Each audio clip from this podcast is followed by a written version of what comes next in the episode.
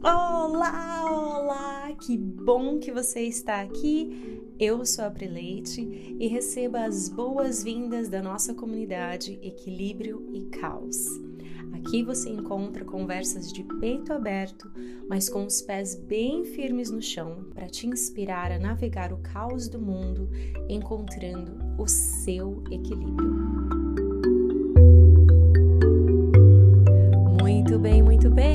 Episódio de hoje trago polêmicas. Sim, eu não sou muito de falar de polêmica, não, de falar coisas assim que as pessoas têm opiniões muito fortes.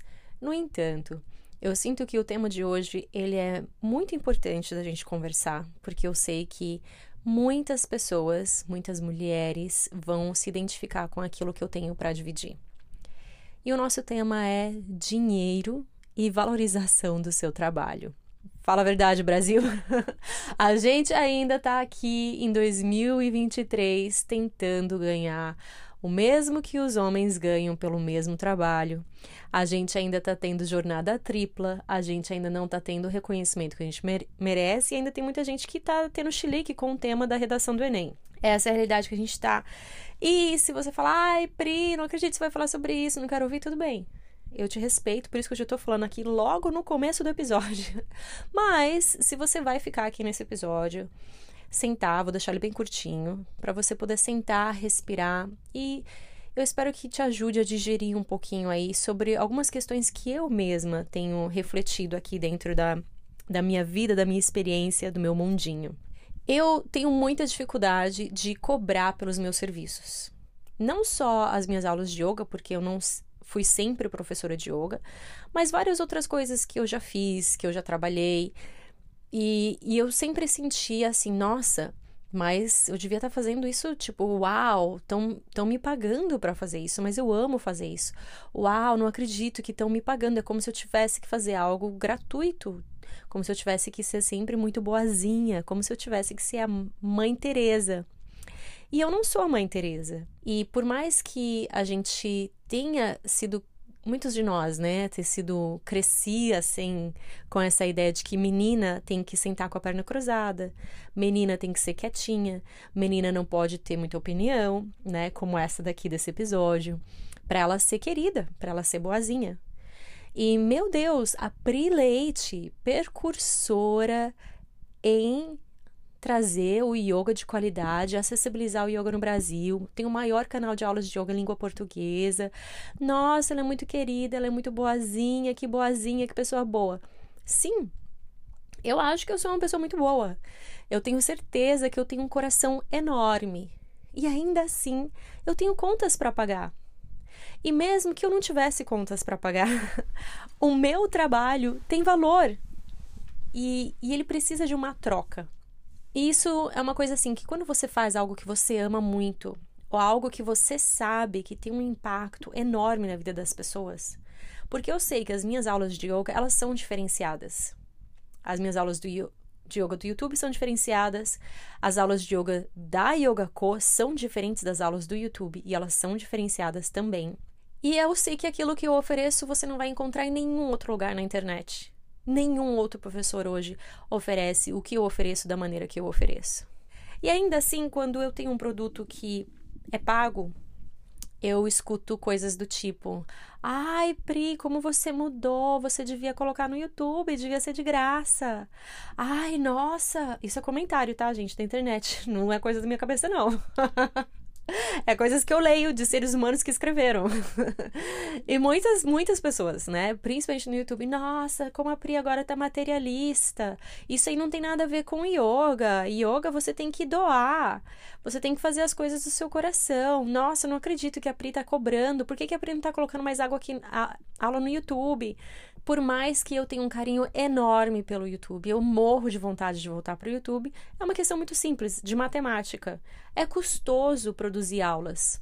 E, e eu decidi o ano passado que eu ia focar no Yoga Co 365 e que eu ia colocar a minha energia e o meu dinheiro para produzir aulas diferenciadas das aulas do YouTube, que pudessem trazer algo a mais, que fossem mais inteligentes, que tivessem uma sequência que fizesse sentido das aulas, que você fizesse uma aula depois a outra e você pudesse evoluir na prática, que você pudesse ter constância, que você pudesse ter uma experiência diferente do YouTube, sem ter que ficar passando ali pela fadiga de decisão e etc.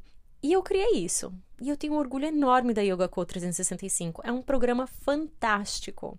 Mas ainda assim, em 2023, a mulher brasileira tem que escutar que não.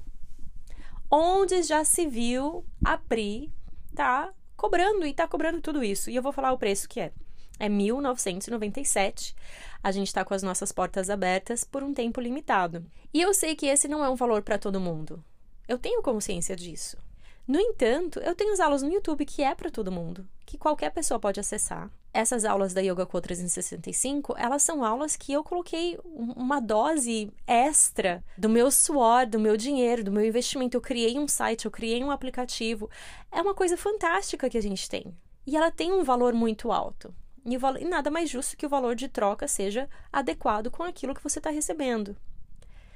No entanto, eu ainda recebo muito muito questionamento das pessoas, né? Ou as pessoas questionam assim: nossa, mas se a aula é de graça, ela não é boa. A Prileite não é boa. Ah, não, ela é uma professora de yoga menos boa que as outras. Porque se ela fosse uma professora de yoga realmente muito boa, ela não estaria no YouTube, né? Eu já ouvi isso. Já vi que se eu fosse uma professora de yoga de verdade, eu não estaria dando aula de yoga online. Aí veio a pandemia, todo mundo mudou de ideia, né? Vieram para mim, ai, Pri, me ajuda. Como que eu faço para dar aula de yoga online? Eu já escutei coisas do tipo: não, mas tem que estar sempre de graça, o seu papel é de estar oferecendo, tô aqui. Tem mais de 300, 400 aulas, eu quero mais. E esse não a dor minha, não é uma coisa específica da Prileite, do canal Prileite Yoga, da minha marca, da Yoga Co 365, do meu programa. Isso é só um reflexo da realidade da mulher brasileira. A verdade é que a gente foi criada para a gente não ter desejo, para a gente não ter necessidade, né? A gente foi criada para a gente doar. A gente se doa. A mulher boa é aquela que se doa, é aquela que doa, é aquela que acolhe, é aquela que se desdobra, é aquela que não tem tempo para si. A mulher boa é aquela que de desiste dos seus sonhos para cuidar dos filhos. A mulher boa é aquela que tem que ficar calada dentro de um relacionamento que talvez não deixe ela feliz. A mulher boa é aquela que se conforma com a vida dela, quietinha, bem quietinha. E que não valoriza o trabalho das outras mulheres também. Ah, não. Mas olha, ela pode sim gastar bastante dinheiro para deixar a unha bonita, tá? Quem sabe fazer uma lipo, colocar um botox, botar um silicone no peito, né? Aí tudo bem. Sim. Botar silicone não tem problema. Isso a mulher pode fazer mas ela ter um tempo para ela, ela investir na saúde dela, no bem-estar dela, ou algo que empodere ela. Ah, não, aí não. Peraí, dinheiro na mão de professor de yoga? Não, o professor de yoga está aqui para desafiar o sistema. O yoga está aqui para falar para as pessoas saírem do auto automático. Ah, então não, né? Ah, é mulher? É professora de yoga, mulher? Então, muito menos. Não vamos botar dinheiro na mão dela, não. Uh -uh. Por quê? Ah, porque dinheiro tranquilo é o dinheiro que a gente dá para homem, né? Porque professor de yoga homem ganha mais que professor de yoga mulher. E pode cobrar mais e é muito menos questionado, né? Vocês já pararam para pensar e analisar isso? Qual é o histórico de professoras mulheres incríveis que deixaram e que pararam de dar aula de yoga? E de homens que começaram e muitos dos que tiveram que parar foi, na realidade, por terem sido acusados de assédio e de abuso. Eu sei que esse tema é polêmico, ele pode até ser um pouco mais pesado e traz bastante emoção aí para quem tá ouvindo do outro lado.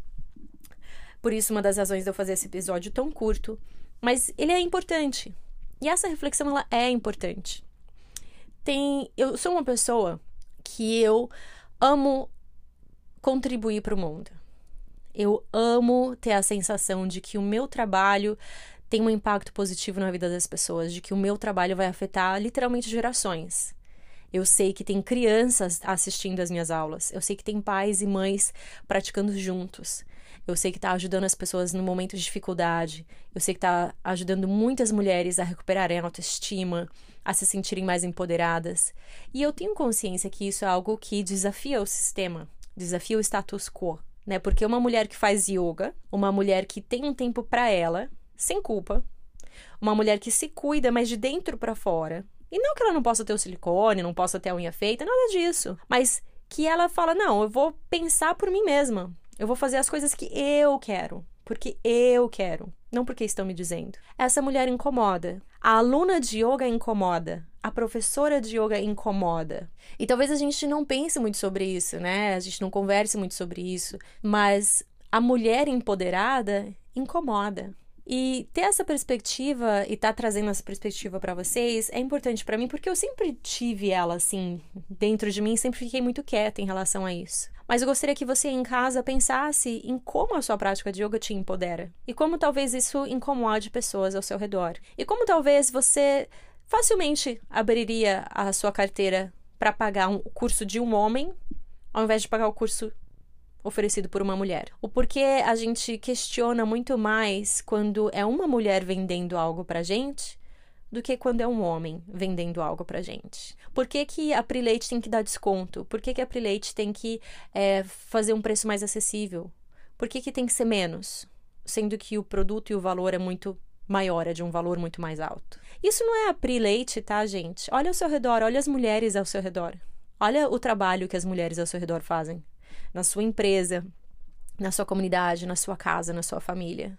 A gente cresceu olhando os homens e os nossos pais e aqueles que estavam trazendo dinheiro para casa como algo para ser venerado. Mas a mulher que estava ali cuidando dos filhos, cuidando da casa, a mulher que foi, que decidiu trabalhar e, e, deixou o bebê com a avó ou na creche, a gente não para e fala: Uau, que joia o que você está fazendo a gente não venera esse trabalho da mulher, né? E eu tô aqui num ato assim, do meu coração pro seu, me dizendo que, cara, eu me sinto muito foda. Eu sinto que eu nadei contra a maré por muito tempo para chegar onde eu cheguei. Eu me sinto muito firme nos meus pés e o nosso programa da Yoga Co 365 tá muito foda também. É o melhor programa de yoga que você vai encontrar na internet, eu te garanto. E foi muito trabalho para chegar até aqui e poder falar isso de uma forma tranquila sem medo de incomodar, sem medo de ter tomar um pouco aqui de espaço. Com essas reflexões, quero te convidar para dar uma olhada na nossa página de vendas da YogaCo 365, porque eu escrevi uma carta para você lá.